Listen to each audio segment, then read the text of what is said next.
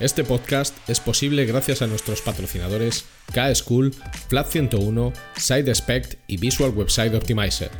Gracias por su apoyo a la comunidad CRO y CXO.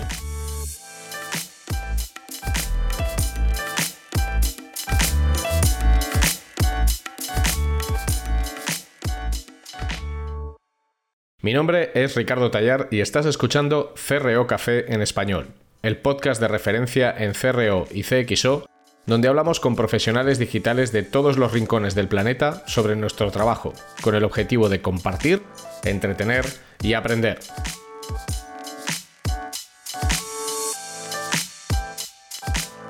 Bienvenidos a este episodio especial, especial, bonito, de CRO Café en español.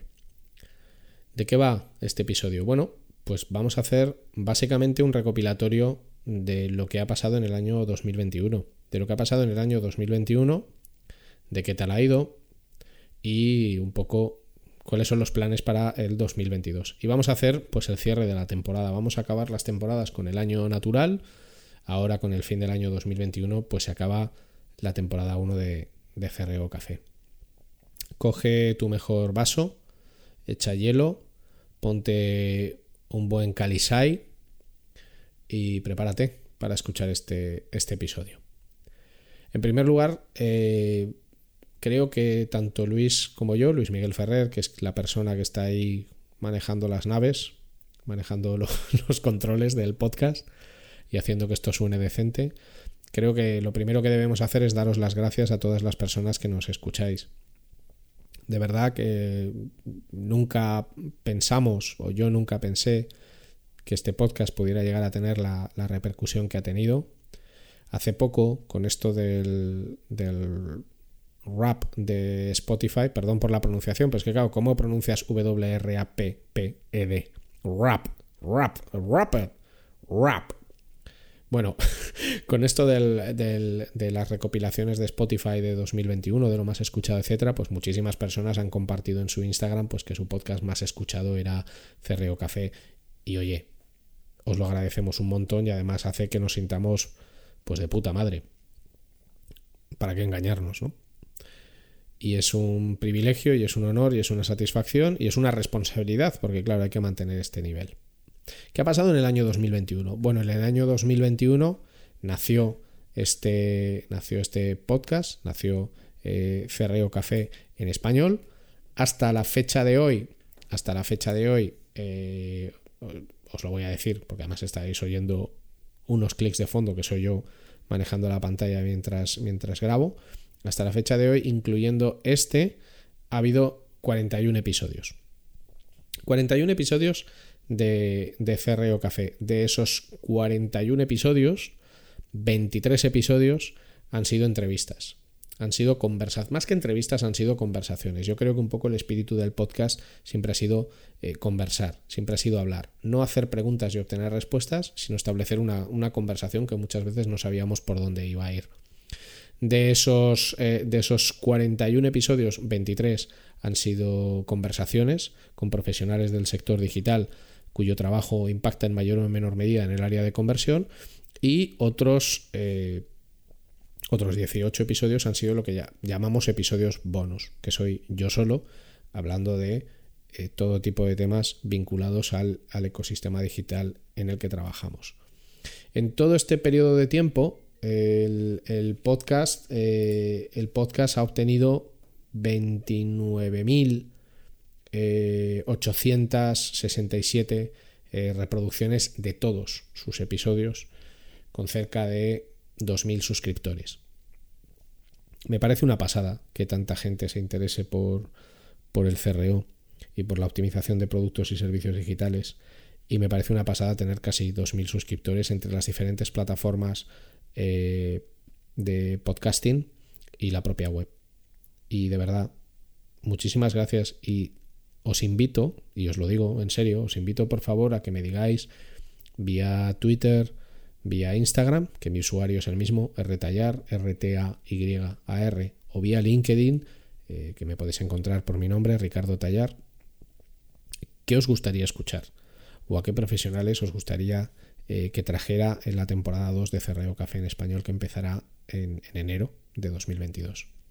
Este episodio es especial y es una especie de recopilación de grandes éxitos del podcast a lo largo del año 2021. Eh, Otro dato adicional que a lo mejor os puede parecer interesante, el podcast empezó escuchándose muchísimo en España, era el país que tenía el grueso de las escuchas, con un 90 y pico por ciento, pero a día de hoy España es el 79 por ciento de, eh, de los oyentes. Es el país con más peso, con mucha diferencia. Luego van Argentina, Estados Unidos y México. Argentina ya tiene un 7%. O sea, gracias, hermanos argentinos, por estar ahí. Y en Estados Unidos, sobre todo, es en, Texas, donde se nos escucha, eh, y, México es el, es el siguiente país. Y me parece una pasada que haya personas que están a miles de kilómetros de distancia que quieran, que quieran escucharnos y es todo un honor, un privilegio y os lo agradezco muchísimo. Y espero que en los siguientes meses la gente que nos escucha eh, desde Colombia, desde Perú, desde Ecuador, desde Chile o desde Paraguay, que son países que también nos escuchan, pues sean cada vez más. Ojalá sea así, porque este es un podcast en español, no un podcast para España. Es un podcast en español. Em, ¿Qué vamos a escuchar en el episodio de hoy? Bueno, pues una recopilación de los cinco episodios como un greatest hits, unos grandes éxitos.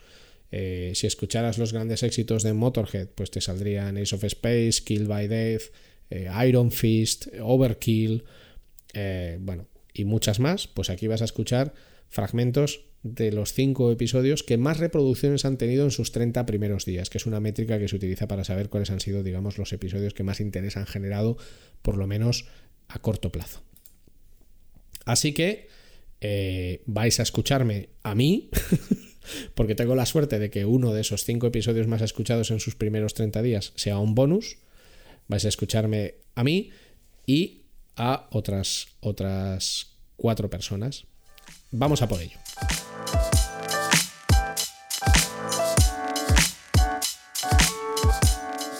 Empezamos con un episodio que funcionó muy bien, eh, que titulé CRO para Dummies, donde el objetivo era explicar en qué consistía la disciplina de CRO para personas que se están iniciando o que no tienen muchos conocimientos de, de, de qué va esto. Y en ese episodio yo mismo os contaba en qué consistía y de qué trata esto del cerreo.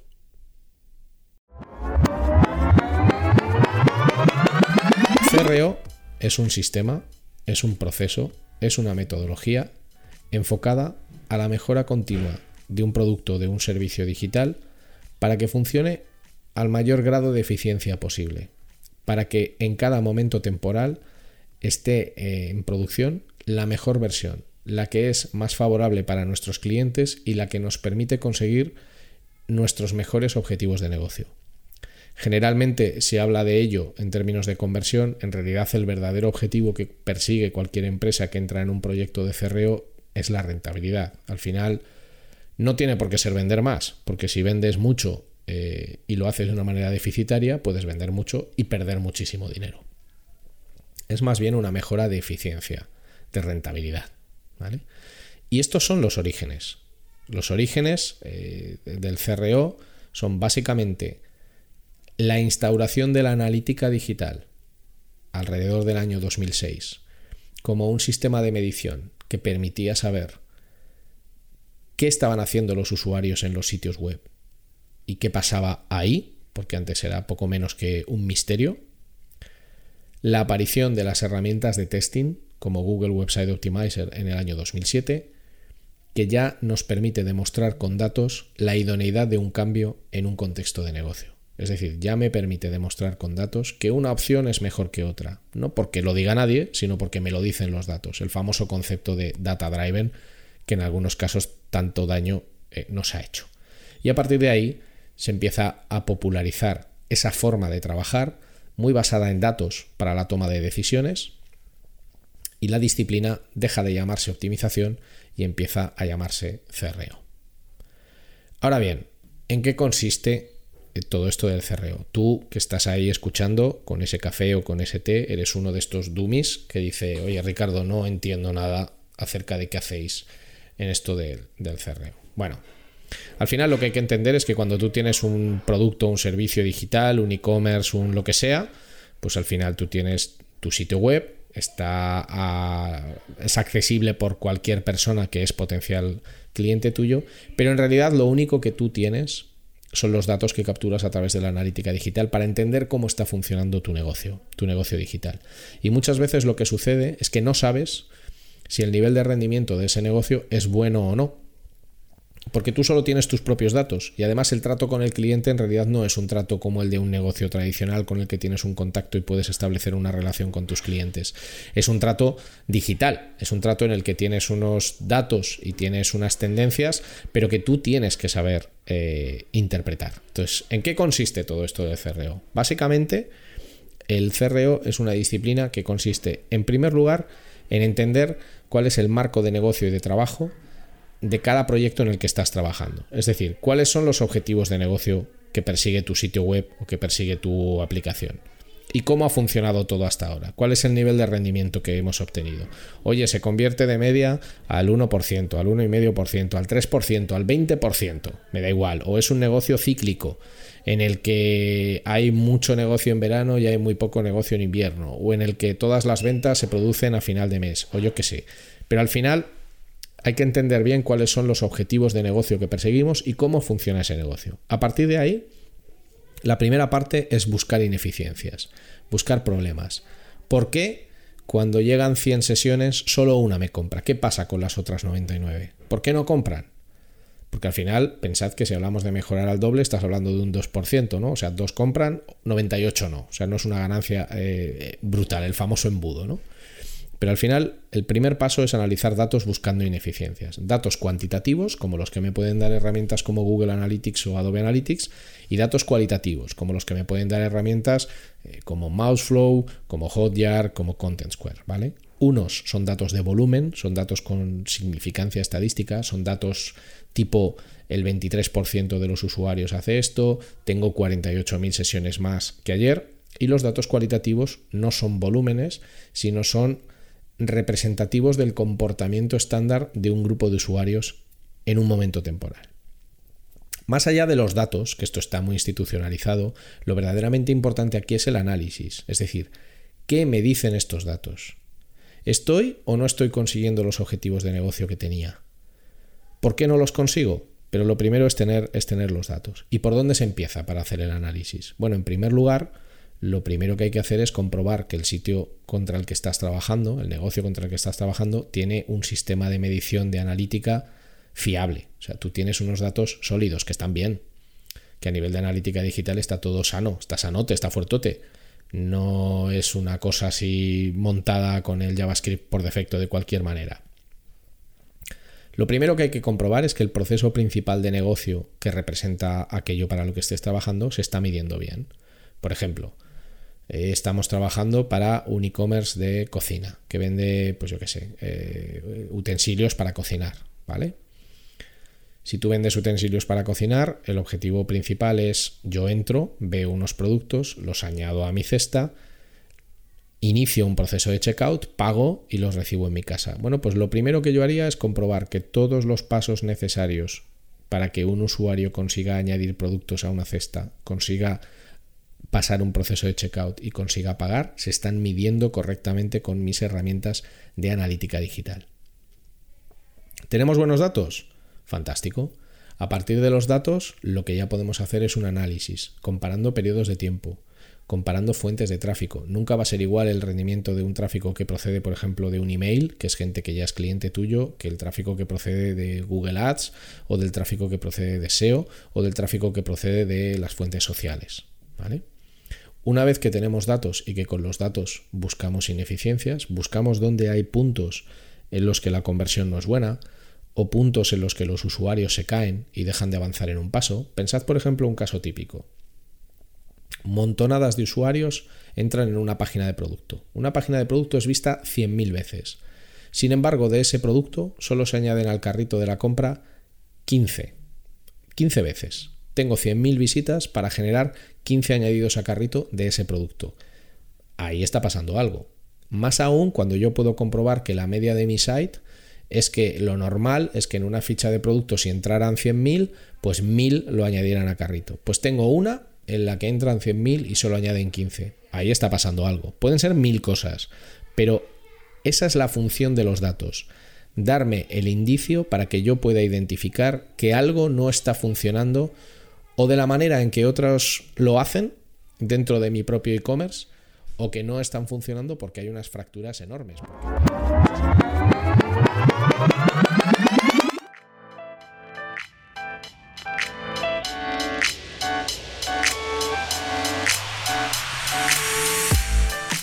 Tuvimos la suerte de tener en, en CRO Café en Español a Víctor de la Iglesia, es un analista que trabaja en, Adobe, sobre todo con Adobe Analytics y Adobe Target como puntos principales. Y hay una pregunta que le hice que generó una conversación muy interesante que era cómo veía él el futuro de la analítica digital y cuál era la propuesta diferenciadora de Adobe ¿no? frente a Google Analytics, que quizás es la herramienta más extendida. Y esto es lo que Víctor nos contestó. ¿Cómo ves tú el futuro de la analítica digital y el futuro del testing o de la experimentación? Tanto a nivel de futuro cercano como a nivel de futuro ya más, más lejos. Sobre todo con los cambios que está habiendo últimamente con el tema de las cookies, eh, con el cambio que ha hecho Google evolucionando Analytics a, esta versión que vamos a llamar Google Analytics 4. ¿Cómo ves tú el futuro y qué lugar ocupa Adobe o cuál es la propuesta de valor de Adobe distinta respecto a lo que hay en el mercado? Pues eh, es un buen punto, porque sobre todo es verdad que ahora suena muchísimo Google Analytics 4. Eh, a mí me gustaría que lo hubieran llamado Google Reporting 4, porque, o sea, básicamente cada vez que hacen un release lo hacen más complejo para la gente de analizar, que al final es un poco el futuro de, del cerreo, que es aprender de lo que hacemos, o de esas optimizaciones, o de esos tests, o de lo que sea. Y digamos que la visión que tiene el mundo digital Adobe, en la parte de Adobe Analytics, es básicamente hacer o subrayar el punto de Analytics. Que todos esos datos que entran a la herramienta podamos analizar de una manera sencilla dentro de la solución, sin tener que hacer exportaciones, sin tener que hacer SQL.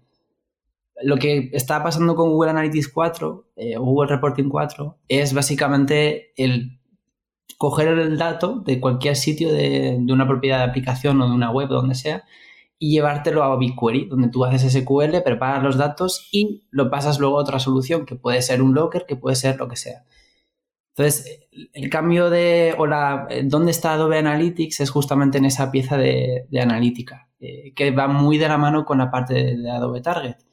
Que evidentemente Adobe Target es una herramienta pues, que intenta hacer pues, A-B testing, CRO, intenta hacer personalización, intenta hacer recomendaciones eh, pero digamos que el valor añadido que aporta Target eh, es el poder llevar el contenido allá donde está el usuario. Pero la pieza importantísima a la hora de trabajar CRO es aprender a través de la analítica. A través, o sea, que un, que un test funcione mejor o peor realmente nos tiene que dar igual. Lo que importa es saber por qué funciona mejor o por qué no funciona bien. Entonces, ahí la pieza de analítica busca hacer ese análisis de, qué está pasando. Entonces, de cara al futuro el mundo de Adobe Analytics, de hacia dónde va, pues ya no solo la parte analítica, sino, eh, y ya no solo digital, sino intentar unir el mundo omnicanal donde está el usuario. Eh, y muchas veces, y seguro que luego lo hablamos, ¿no? pero em, en temas de B-testing muchas veces digamos que la conversión no pasa en lo digital, sino que pasa en una tienda, pasa en un PDF, pasa en... Eh, entonces, ¿cómo consigues hacer que ese retorno de la inversión de ese test pues sea real, ¿no? Y cómo lo puedo visualizar. Entonces, justamente Adobe Analytics lo que hace desde hace un año que ha montado, que se llama Customer Journey Analytics, que intenta decirle un hasta luego analítica digital, eh, es justamente hacer analítica donde tú puedas unir diferentes eh, bases de datos, pero con ese objetivo analítico, seguir usando la misma interface de analítica digital de Adobe Analytics, pero para analizar mucho más allá de lo que pasa en una web o en una aplicación, sino qué pasa en la tienda, qué pasa en el call center y hacer cerreo en todos esos puntos, no solo en, ah, un aspecto digital como puede ser la aplicación o puede ser eh, una web. Entonces eso sería, digamos, por dónde va el futuro de Adobe en, en la analítica digital.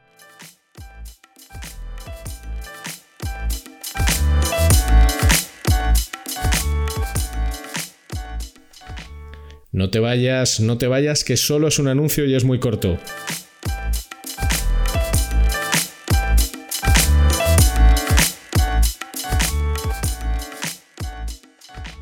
Si necesitas ayuda profesional para mejorar la conversión de tu negocio digital, tu mejor opción es contar con Flat 101.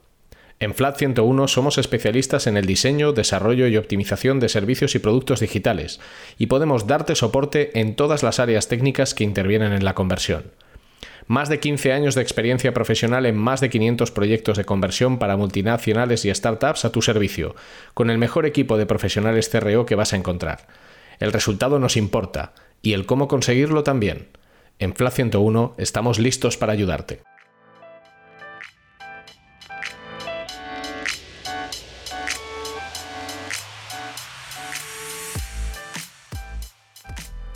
O sea que en realidad la idea es evolucionar hacia un concepto de, data merging, ¿no? Donde al final yo lo que tengo es un sistema que lo que hace es poner en relación todos los datos de los que dispongo para darles contexto por decirlo de, esa manera. Como si fuera como si fuera un gigantesco sistema de atribución, pero pensando en datos, no, en la típica atribución de, medios publicitarios. Justo.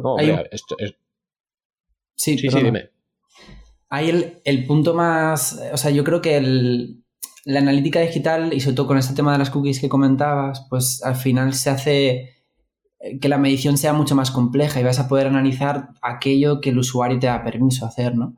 Eh, y el problema es sobre todo con, el tema de los identificadores, de, sobre todo de la parte de prospecting, cuando el usuario todavía no es cliente, que no lo conocemos, pues es necesario que exista una herramienta que sea capaz de hacer toda esa reconciliación de IDs, de muchos IDs anónimos, porque ya como Víctor de la Iglesia voy a tener 600 IDs anónimos, eh, y cómo puedo hacer que todos esos sean el mismo, la misma persona ¿no? a la hora de analizar. Entonces, eh, yo creo que ya no sería, el futuro yo no lo veo tanto como analítica digital, sino más como un journey analytics, por así decirlo, que ya es el análisis del journey completo. Bueno, ahí hay un reto técnico importante, hay que ver al final cómo, se va a medir todo esto. Hay gente que te habla de Canvas, fingerprinting, otros te hablan de otros sistemas de, medición. Al final, no sé cuál, cuál acabará siendo la solución que se. ¿Tú cuál crees que será la, solución que se acabará imponiendo a nivel de medición? Yo la básica. con el camino que están tomando las cookies. Yo, la, básica, o sea, yo creo que todo este tema de machine learning que se habla de, analizar cohortes y todo eso, yo no, lo veo muy complejo, lo veo, o sea, tan sencillo como hacer un, un join de, tengo un ID que es el email y lo junto con el resto de IDs y ya está. Eso es la solución básica que van a hacer el 80% de las empresas, por así decirlo. Luego habrá otras cosas más complejas, pero el básico es hacer esa unificación de dos tablas, el, buscar V de toda la vida del Excel, pero eh, potenciado, básicamente.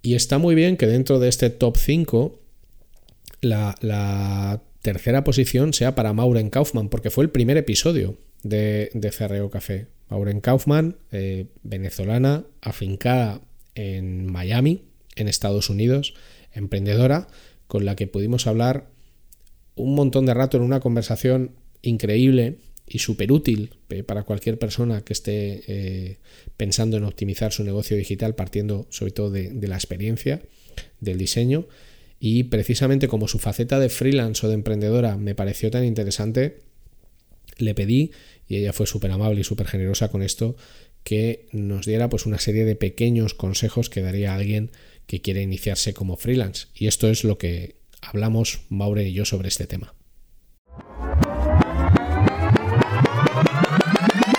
¿Y qué consejo? Porque muchas personas que nos están escuchando seguramente estarán barruntando la idea de trabajar eh, por su cuenta en lugar de hacerlo por cuenta ajena o de montar eh, su negocio de manera, de manera individual.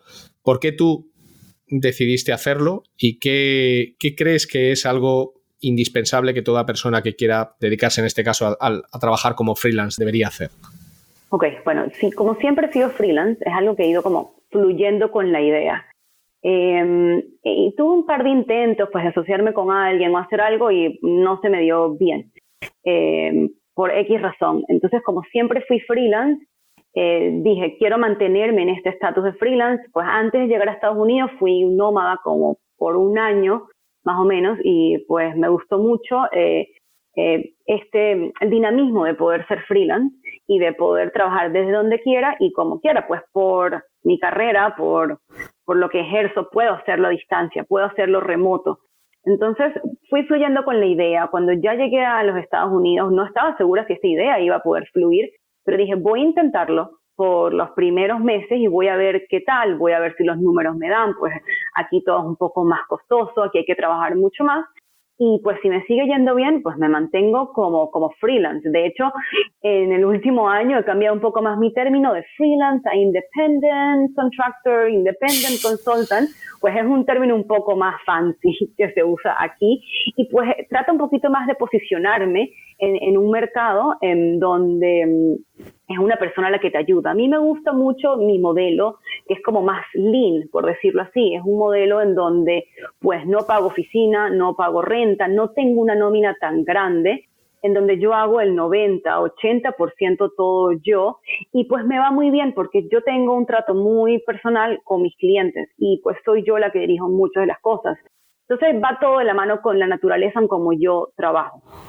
Y yo creo fuertemente en que si uno de verdad hace lo que le gusta, que yo sé que esto suena muy cursi, todo el mundo lo dice, pero, pero si uno hace lo que le gusta y es bueno, ha tenido validación de otros que te han dicho, pues eres buena en lo que haces y es a lo que ya llevas haciendo y ha sido tu trayectoria, eh, por más miedo que dé o por más em, grande que sea este país o, o por más competencia que haya, hay que apostar en uno mismo y hay que seguir invirtiendo en lo que uno creía. Y yo quise seguir y mantenerme en mi estado de freelance, consultant, independent, contractor, como queramos llamarlo, y pues invertí en mí misma, e invertí en posicionarme a mí misma como eso, eh, y invertí en darle refuerzo a ese concepto, en decir, I am your person, yo soy tu persona que te va a ayudar.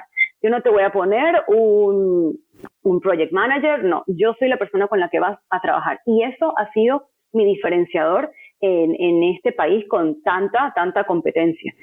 Pues, y además está, además está decir, ¿no? Que estando en Miami, en una comunidad latina, teniendo conocidos, teniendo el network que, que, que, tengo, que ya llegué a este país con ese network, meramente por ser venezolana latina, pues nos ayudamos entre, entre nosotros, ¿no? Em, nosotros los latinos venimos de un entorno de calle, como me gusta a mí decirlo, venimos de dificultades, de, de mucha adversidad, de, de diversidad. Y, y, y, hay una palabra que no, no sé si, si todos me van a entender, pero hemos pasado roncha. Le pregunté a Andrea cómo se dice pasar roncha en, en, en España antes del podcast, pero no me respondió. Pero es como... como dime, qué, dime qué es y yo te lo digo. Es como el gringo diría aquí, hustle. Es como echarle pierna, trabajar, quedarte 15 horas aprendiendo un tema para poder lograrlo es como echar para adelante, es como estar constantemente en ese estado de echar para adelante. Bueno, nosotros diríamos meterse en la trinchera, eh, pelear en el barro, o sea, al final todo lo que implica esforzarse mucho sin tener tampoco la certeza de que te vaya a salir bien, pero esforzarse mucho para con, la idea de conseguir un retorno, ¿no? Más o menos sería esto, entiendo. Sí, correcto, exactamente eso, o sea, echarse al barro un episodio que funcionó espectacularmente bien y que es el top 2 del año 2021 es el que, el que hicimos Ramón Nogueras y yo. Ramón Nogueras, psicólogo, autor del libro ¿Por qué creemos en mierdas? Y Ramón y yo tuvimos una conversación increíble, súper divertida. Es un episodio eh, que está ahí arriba por algo. Y, hablando de economía conductual y de comportamiento, se habla mucho de, de los sesgos cognitivos. Y claro, le pregunté a Ramón qué es un sesgo cognitivo y por qué nos influye tanto. Y esto fue eh, lo que sucedió, lo que salió en esa conversación. Me gustaría, sobre todo para que las personas que nos escuchan que no lo saben, que les explicaras tú, además de primera mano y como profesional en el campo, qué es un sesgo cognitivo y por qué nos influye tanto en, todas las decisiones que tomamos dentro de la amplísima variedad de sesgos que existen. Sesgos es que hay catalogados cientos, o sea, es que hay cientos. No, no exagero, creo que la última revisión que vi había un listado y el número más bajo que encontré eran como 150. Es, es absurdo. A ver, primero creo que es bueno diferenciar eh, entre heurístico y sesgo. Porque las dos cosas afectan a la toma de decisiones, pero no son exactamente igual y a veces se emplean de forma intercambiable y no lo son. Un heurístico es un atajo. Es una regla rápida de decisiones para tomar una decisión rápidamente en un entorno de incertidumbre, ¿vale? Eh, y a menudo son acertadas. O como mínimo, el error tiene un coste bajo, ¿vale?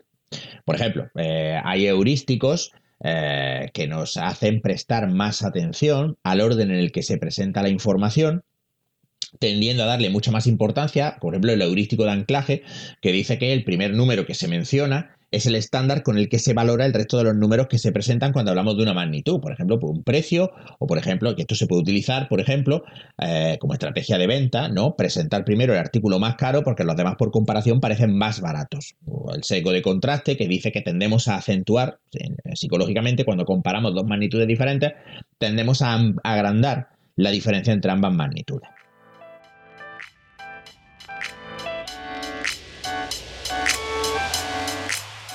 Ahora es el momento de una pequeña promo.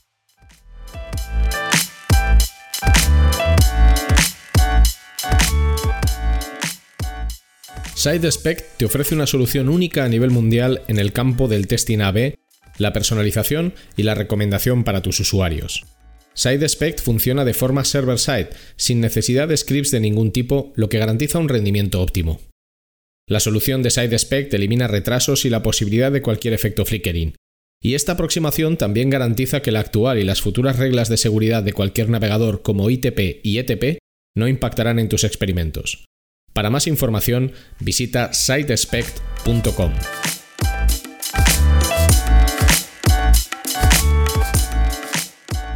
Pero normalmente estos heurísticos nos sirven, nos llevan a tomar buenas decisiones, pero sobre todo nos ahorran tiempo y energía. Hay psicólogos, esto no es una cosa que a mí me guste mucho, pero, pero entiendo de dónde viene que utilizan el término perezosos cognitivos para hablar de los seres humanos, en plan de que, bueno, porque somos unos vagos y que a la hora de intentar razonar, tomar decisiones y tal, pues tratamos de coger lo que menos, lo que menos energía nos cueste, ¿no? Entonces estas reglas, que muchas veces además se transmiten eh, socialmente y también pueden transmitirse eh, eh, bueno, puede haber una predisposición fisiológica y también habrá una parte cultural, como en casi toda conducta humana, a menudo acierta. Pero por otro lado está el sesgo, y el sesgo es un error sistemático. El sesgo es un error que siempre tira en la misma dirección. No es un error aleatorio, en nuestro procesamiento, sino que es un error que tiende a ocurrir siempre de la misma manera. Y el caso más paradigmático es el sesgo de confirmación. El sesgo de confirmación dice que tendemos a favorecer, a prestar más atención, a recordar mejor, a preferir la información que confirma lo que ya pensábamos. Y que tendemos, por tanto, a rechazar, a descartar sin procesar, a ignorar la información que contradice lo que pensamos, aunque sea verdadera. Porque nuestra prioridad es defender nuestra creencia. Entonces, eh, un seco es un error sistemático, es un error que siempre va hacia lo que sea, sobreestimar, subestimar, poner más atención en lo negativo que en lo positivo, lo que sea, pero siempre es predecible, es previsible, porque es sistemático. En cambio, el heurístico es una regla. Y es una regla que, como te digo, muchas veces sirve. Eh, un ejemplo que yo utilizo mucho es, imagínate que tú vas por la calle, eh, es de noche, es muy tarde, ¿te acuerdas cuando salíamos por los bares y todas esas cosas? lo recuerdo, lo recuerdo. Por las porque yo ya, ya, yo lo tengo como una cosa ahí borrosa, ¿no? De una cosa que hacíamos, y tú vas por la calle solo y entonces ves a alguien con mala pinta que viene hacia ti. Pues la reacción, cuando yo esto lo, lo, pongo en clase para explicar lo que son, pues digo, ¿qué haríais? Pues la mayoría de la gente eh, tomaría algún tipo de precaución. Me cambio de acera, eh, acelero el paso, me pongo las llaves así por si tal, hago como que estoy hablando por el móvil, cualquier cosa. Claro, eh, en realidad, nosotros a priori, el que alguien tenga mala pinta no es un indicador de que esta persona sea peligrosa, pero nosotros tenemos que tomar una decisión rápida. ¿Por qué? Porque si esta persona resulta que es peligrosa, no tenemos el tiempo, no, no tenemos el lujo, no hemos evolucionado en un entorno en el que tengamos el lujo de ponernos a considerar, ¿este animal que viene hacia mí será depredador carnívoro o no será? ¿Qué sentimientos tendrá? Porque entonces te está masticando el hígado y tú te estás muriendo. Claro, es lo que yo le explico. Si esta persona no tiene ninguna mala intención, vuestra precaución no os ha costado nada. No os ha costado nada, no ha habido ningún perjuicio. El coste de un falso positivo, o sea, decir esto es peligroso cuando no lo es, es nulo. Pero es que el coste potencial de un falso negativo es enorme. O sea, si tú no tomas una precaución y esta persona resulta que es peligrosa, pues entonces tu situación probablemente sea peor. Entonces esa es la diferencia entre heurístico y sesgo. Claro, una vez que esto se empieza a estudiar, que como tú bien dices, no es que empiece la economía conductual en los 70, es que en los 70 los economistas empiezan a descubrir, gracias a psicólogos como Danny Kahneman y Amos Tversky, cosas que los psicólogos Los economistas empiezan a descubrir cosas que los psicólogos sabemos desde hace un cojón de tiempo. Antes han mencionado a Richard Thaler, que Richard Thaler es un señor que ganó el premio Nobel por un libro que se llama Notch, ¿no? Que es la teoría de los nuches, de los empujoncitos, que los psicólogos nos partíamos el culo porque decíamos, o sea, que Richard Thaler ha descubierto el puto condicionamiento operante que describió Skinner en los años 30 del siglo pasado. ¿Qué huevos los tuyos, Richard Thaler? Eh, que no es que Skinner era el de, el de las ratas, ¿no? Y en el top 1, el episodio que más escuchas acumuló en sus primeros 30 días, el top 1. Ahí arriba, inamovible en el año 2021, en una posición a la que corresponde el oro en las medallas olímpicas o cualquier otro metal precioso, pues tuvimos la, charla eh, que tuve la suerte de tener con Hazme una foto así, que es una cuenta de Instagram que básicamente se dedica a hacer humor, a hacer un humor muy inteligente eh, y con mucho mensaje, eh, acerca de las publicaciones que hacen gran cantidad de influencers o de personas que se autodenominan influencers. Como todo esto tiene un impacto tremendo en todas las personas que consumen redes sociales y en las marcas que deciden utilizar a estos influencers para promocionarse, hablamos con Hazme una foto así de qué se le diría a una marca que quiere vender en Instagram, qué cosas tiene que hacer y cuáles no.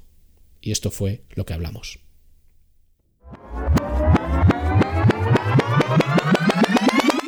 ¿Cuáles son las prácticas o cuáles son, digamos, las, los usos que realmente funcionan bien cuando quieres hacer que alguien compre algo y cuando no? O sea, es decir, ¿qué, qué, le dirías a una marca o a alguien que está pensando en utilizar Instagram como un canal que impulse sus ventas o que ayude a mejorar su conversión en productos y servicios digitales como cosas que sí debes hacer, cosas que por favor no debes hacer? No.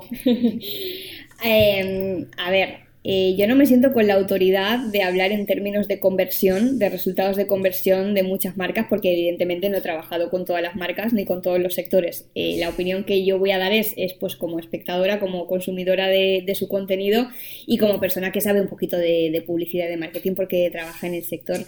Em, como digo, en términos de conversión no lo sé, pero me puedo imaginar que los stories eh, repetidos, como los que hablábamos antes, ¿no? 15 influencers el mismo día con el mismo briefing, repitiendo palabra por palabra, me puedo imaginar que eso por la propia saturación y la propia falta de naturalidad eh, no debe funcionar.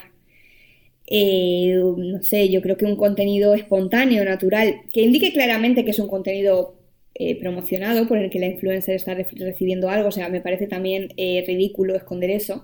Pero bueno, un contenido que sea espontáneo, claro, natural, que haya una coherencia. Yo siempre hago mucho hincapié en esto, ¿no? O sea, todos al final, todas las marcas quieren a Dulceida, a María Pombo, a las grandes, ¿no? Y por ejemplo, no hace mucho pasó lo de Marta Pombo, que estaba anunciando unas tortitas, este caso es célebre y conocido en internet, pero lo repaso rápidamente.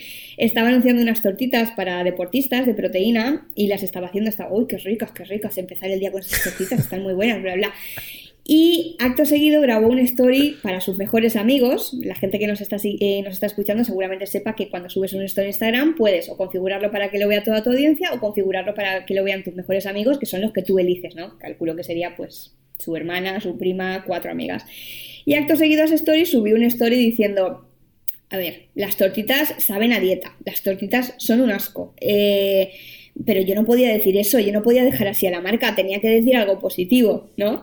Y eso se equivocó y lo subió para su audiencia. Cuando se dio cuenta lo borró, pero lo había visto mucha gente, lo había grabado mucha gente. Entonces, a ver, esta marca no se dio un repaso por el feed de esta chica y vio que está todo el día en McDonald's y que está todo el día comiendo helado y comiendo pizza, ¿no? Se dio una vuelta para ver que quizá ella, no, por más seguidores que tenga, no es una persona que promueva un estilo de vida saludable eh, y no es una persona que consuma en su día a día suplementos alimenticios y por lo tanto no te la crees. Aunque lo hubiera hecho bien, aunque no se le hubiera colado este story, si me lo cuenta ella, yo no me lo creo. Si me lo cuenta Patrick Jordan, a lo mejor. Pero es que muchas veces, claro, nos fijamos en el número de followers o en la simpatía que despierta un influencer eh, y hay mucho más allá. O sea, los valores que esa persona transmite en su día a día, eh, muy pocas veces las marcas los tienen en cuenta, ¿no? Van a los seguidores, que luego aparte esto es otro tema muy importante, ¿no? Todo el mundo quiere a Dulceida porque tiene X millones ya, pero tú tienes un negocio local en Almería.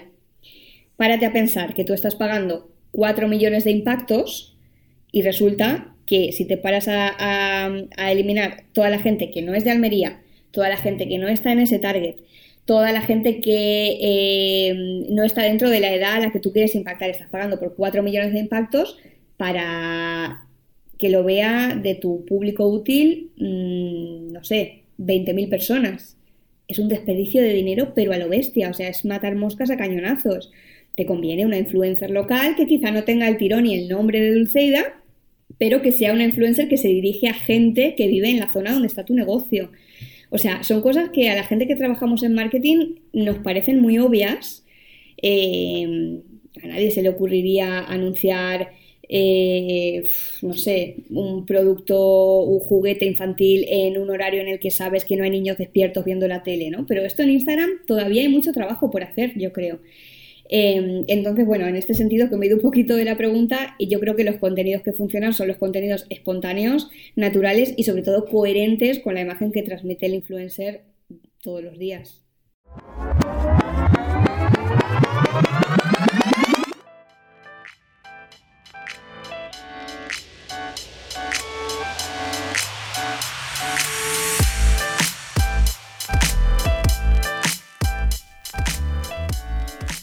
Y hasta aquí, y hasta aquí dio la temporada 1 de Cerreo Café, dio este 2021.